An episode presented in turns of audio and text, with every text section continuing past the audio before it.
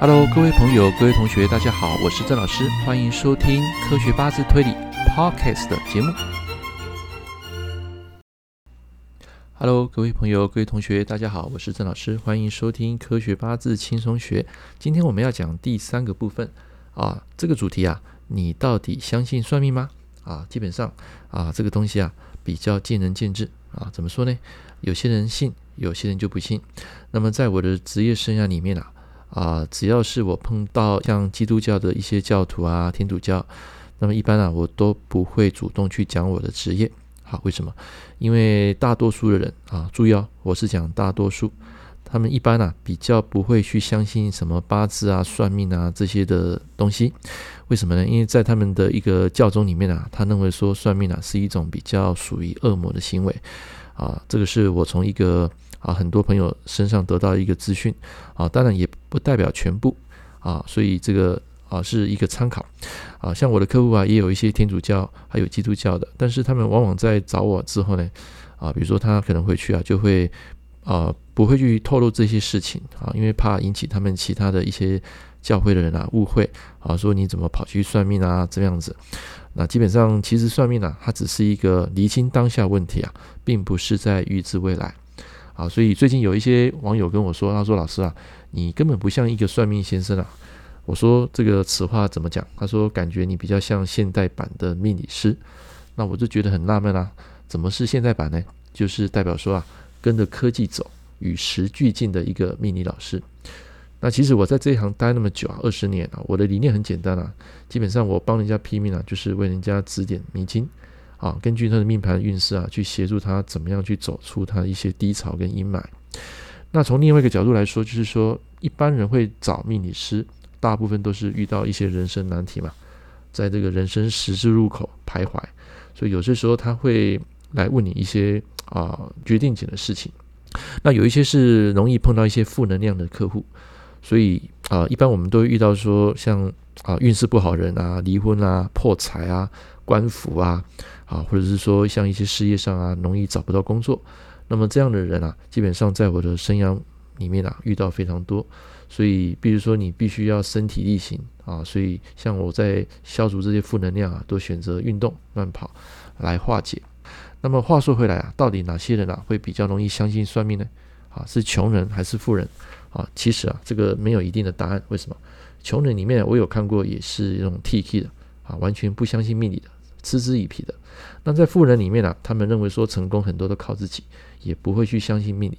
但是相信的人都会非常信啊，你跟他讲什么，今天要啊投资啊，下啊明天啊不可以投资啊，什么这样的一个问题啊，他们多半都会去接受。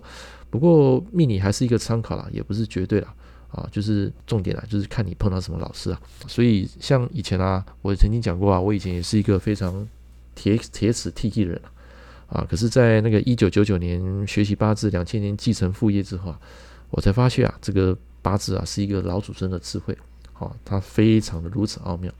那到底要不要相信算命呢？基本上啊，很很简单，一个判断标准就是说，有一天你如果碰到一个人生关卡啊，就是我刚刚讲的徘徊在人生十字路啊，其实你可以借由这个命理啊，去了解当下的一个运势，然后去做一个调整啊，你可以知道说你下一步到底要冲还是要守啊。怎么做啊？这是很重要的啊！所以一个很明显的一个讲法就是，比如说你想做一件事情啊，你想要投资，或是说你想去上课，可是你当下会感到不安。那么这边这边啊，在这个节目啊啊来听啊，你是得到一个收获。那我跟各位讲，当下你决定事情的时候，当你感到心慌，没办法下决定，而且有一点不安全感，那么这时候呢，他在告诉你，你要缓和。啊，就是做这个事情呢、啊，你要慢，要缓和，不要太快去下决定。啊，就像我昨天啊，就是看到一个线上课程，我觉得它蛮不错的。啊，后来呃，我觉得它价钱有点贵。第二个就是说，哎，我不确定到底这个东西是不是对我有帮助，所以我就排了自己的一个啊美化艺术啊，不是自己的八字哦，是这个卜卦的梅花易数啊。哎，结果一卜出来，发现我的这个食伤啊被比劫啊合得很够力。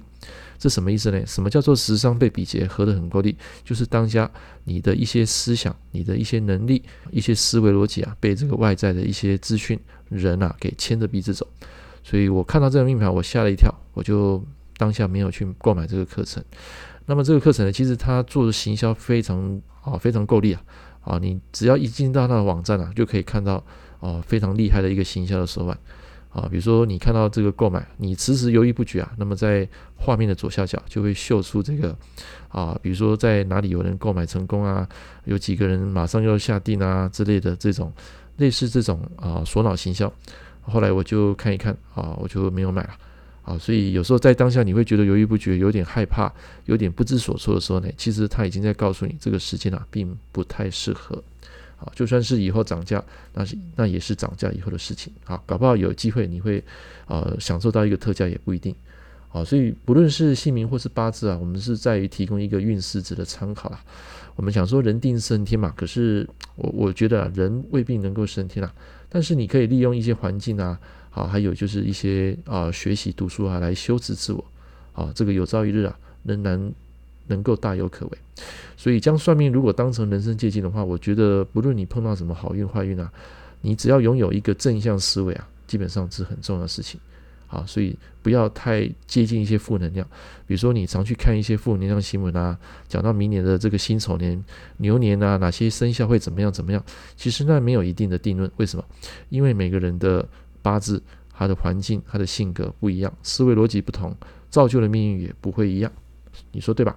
所以我们最后总结：算命并非在预知未来，而是在于厘清当下的问题。所以，当你觉得一件事情迟迟没办法去做决定的时候，又感到恐慌，感到没有安全感，那这个时候多半可以判断啊，这样的一个投资、这样的一个行动跟决策，都不是在一个非常好的一个时间点。所以，请潜龙勿用。等待更好的时机。OK，以上就是今天跟大家分享的一个“你相信算命吗”这一个 Podcast 的节目。那也希望大家会喜欢。我们下回见喽，拜拜。感谢您收听本集的 Podcast 的节目，也希望你从这个单元学到更多五行八字的观念与知识。我是郑老师，我们期待下一堂课见，拜拜。